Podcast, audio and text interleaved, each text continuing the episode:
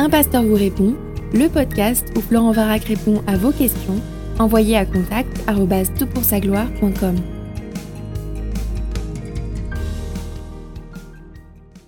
Bonjour, je suis accompagné pour ce podcast de Steve Taylor. Bonjour. Bonjour. Merci d'avoir accepté de nous parler.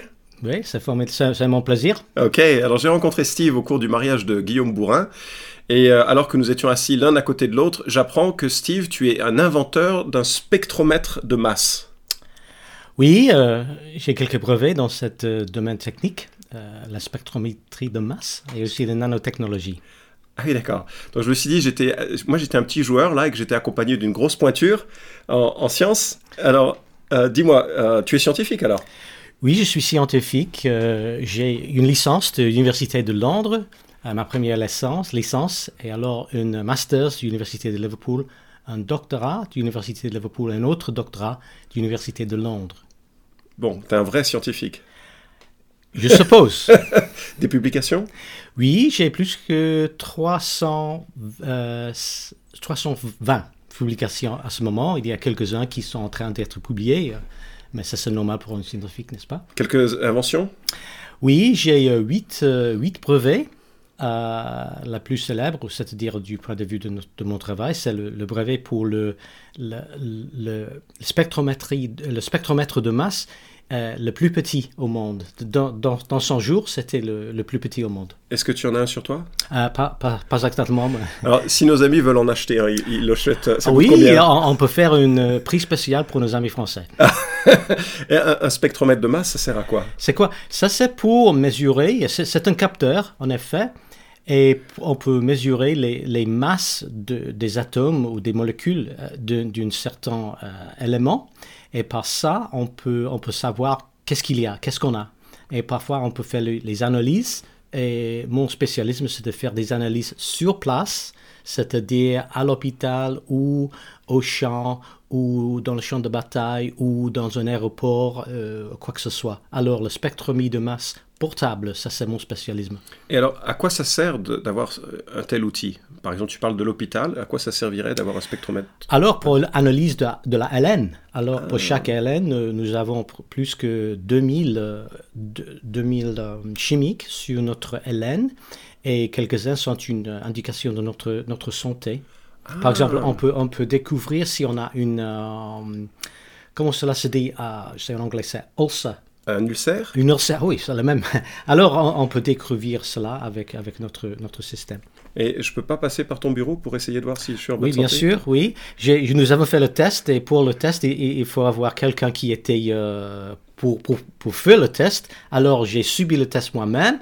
La, bonne chose, c'est que, la, bonne nouvelle, c'est que, que, le spectromètre de masse a travaillé, a bien travaillé. La mauvaise, chose, la mauvaise nouvelle, c'est que j'avais une, une, ulcère. Mais quand même. c'est oui, c'est facile, mais avec les antibiotiques, on, peut, on peut traiter cela. Oh, formidable. Bon, alors tu as parlé aussi que c'était utilisé pour le champ de bataille. Oui, c'est possible. C'est, euh, pendant la guerre en Irak, et, euh, les mm. États-Unis, euh, les soldats des États-Unis, ils avaient sur le, l'équipement, ils avaient pour tester s'il y a une une gaz euh, neveuse, oui, euh, D'accord, le gaz sarin par exemple. Le gaz sarin, oui, on peut tester. Nous, nous avons, nous avons mesuré, nous avons, nous avons dit, nous avons vu que c'est possible de, détecter le, le sarin ou le mustard gas. Alors c'est possible que c'est bien que nos soldats, ils ont la capacité de, de mesurer cela. Et aussi surtout pour euh, les aéroports et la frontière, par exemple la frontière européenne, c'est énorme et pour savoir s'il y a des drogues ou des personnes cachées ou les explosifs qui, qui passent par nos frontières, c'est une façon de mesurer, euh, de vérifier si, si nous sommes euh, euh, sans problème. D'accord. J'ai cru comprendre que tu, ça peut aussi évaluer les, les composants qui mesurent des, la date de certains objets. On reviendra sur la question, mais c'est correct, n'est-ce pas? Ah oui, bien sûr, oui, ça c'est normal pour dater une, un rocher. On se sert d'un gros spectromètre de masse, normalement dans un laboratoire. Et pour tester charbon 14, on, se sert d'une euh, AMS spectromètre de masse.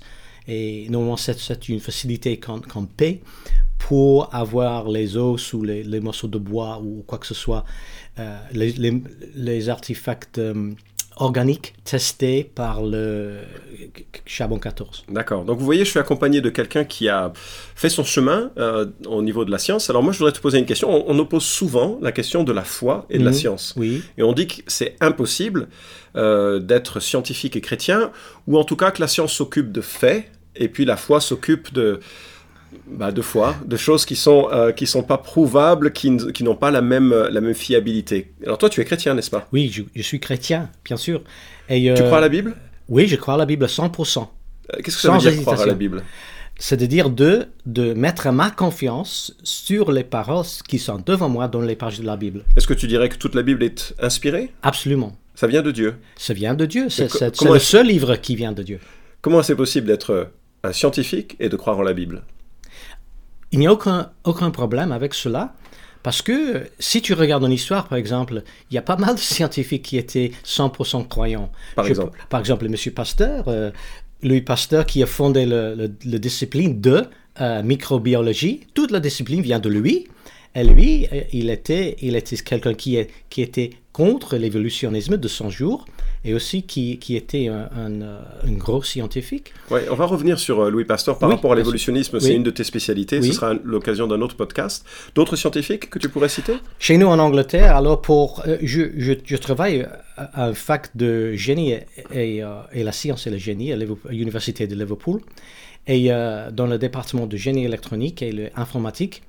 Et euh, j'enseigne le, le loi de Faraday, par exemple. Faraday était un, un très très grand euh, scientifique, peut-être le meilleur scientifique expérimentalement du 19e siècle. Michael Faraday, j'enseigne ses, euh, ses lois aujourd'hui. Clark Maxwell, c'est un autre grand savant britannique. euh, très très doué mathématiquement, physiquement. Lui, il était chrétien euh, autant que Faraday.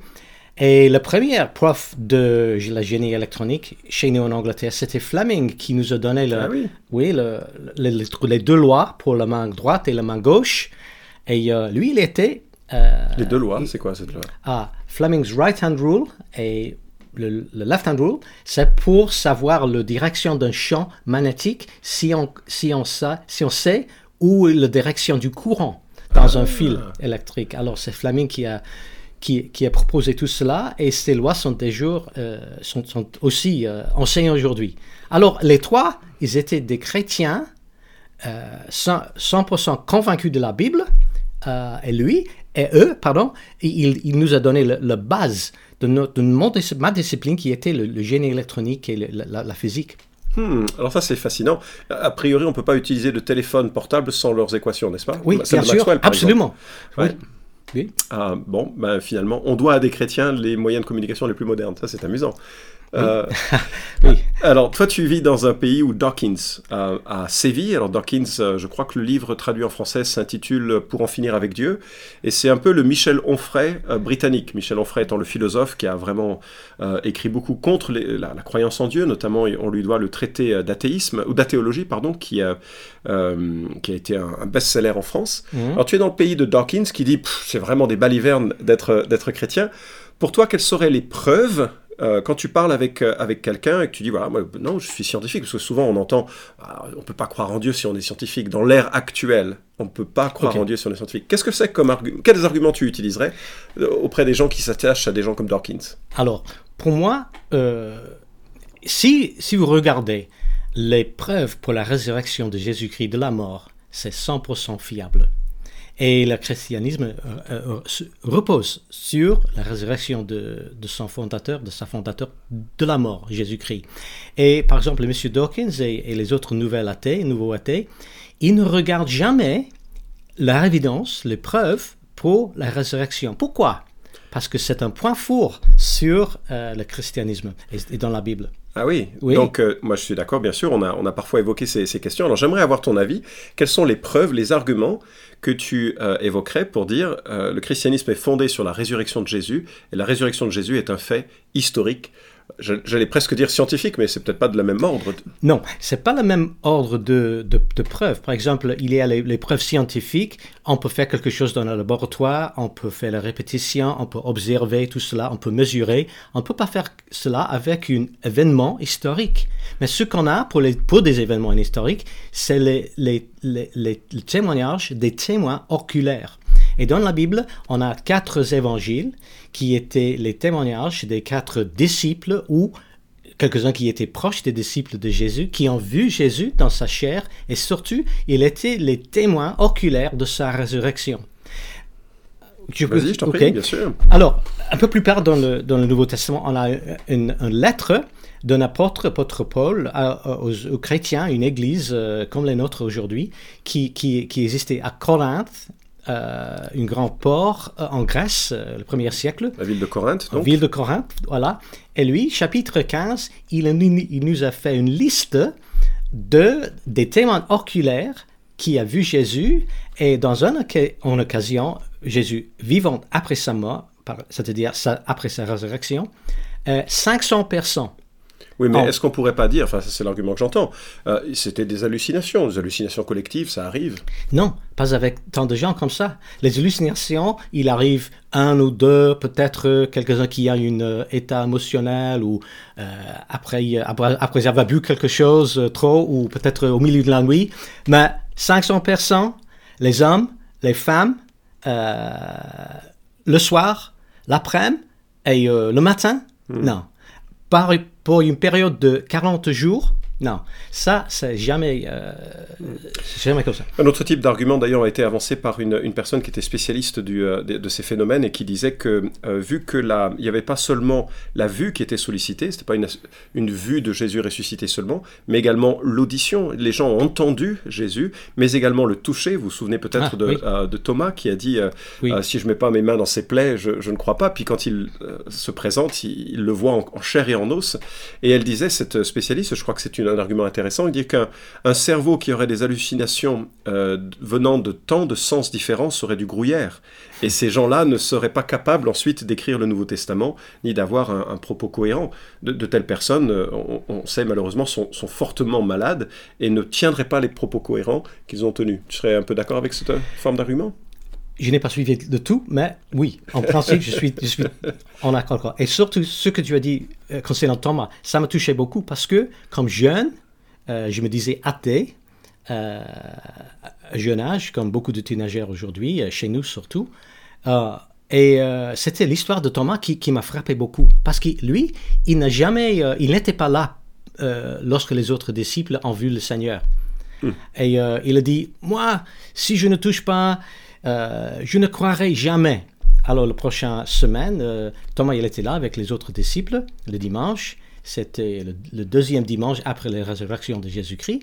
Et le Seigneur, il, lui est apparu, il a dit, Thomas, touche-moi.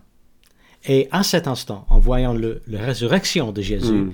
il a cru. Et son histoire euh, m'a touché beaucoup parce, parce, que le Seigneur lui dit, Thomas, tu n'as pas, tu, tu, as, tu as cru parce que tu, as, tu m'as vu. Mais béni soient ceux qui n'ont pas vu, mais qui ont déjà cru. Et euh, je savais que le Seigneur allait parler de vérité. Ok.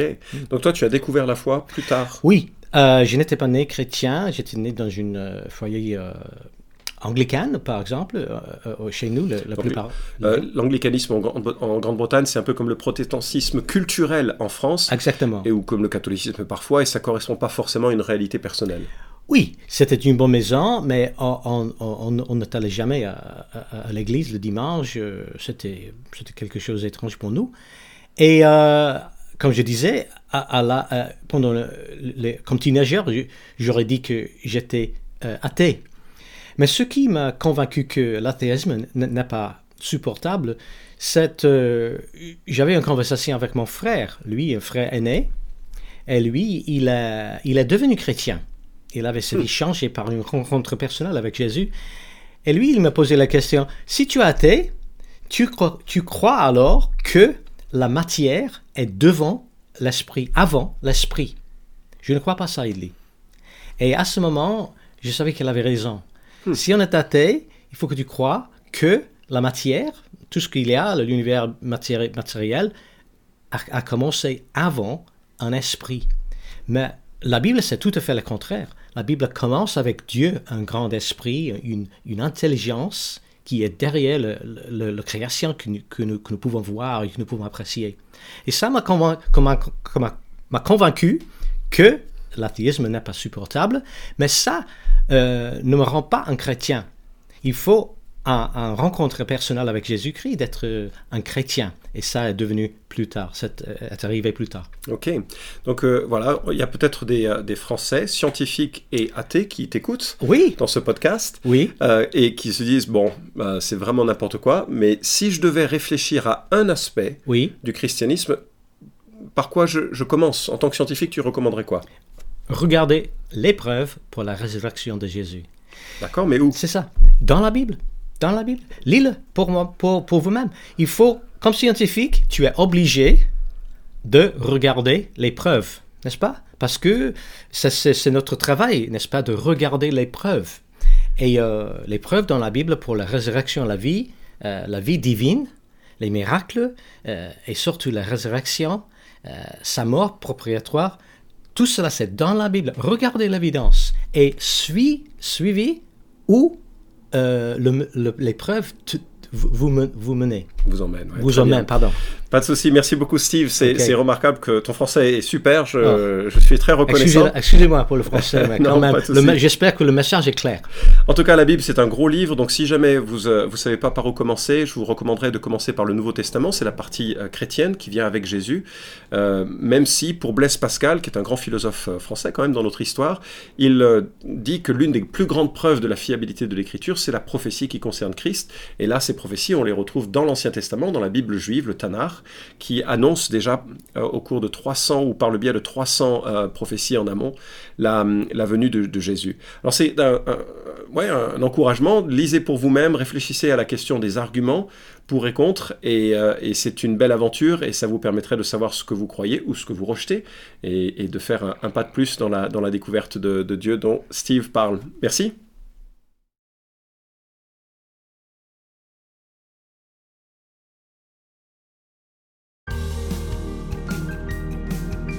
Un pasteur vous répond, le podcast où Florent Varac répond à vos questions, envoyez à contact gloire.com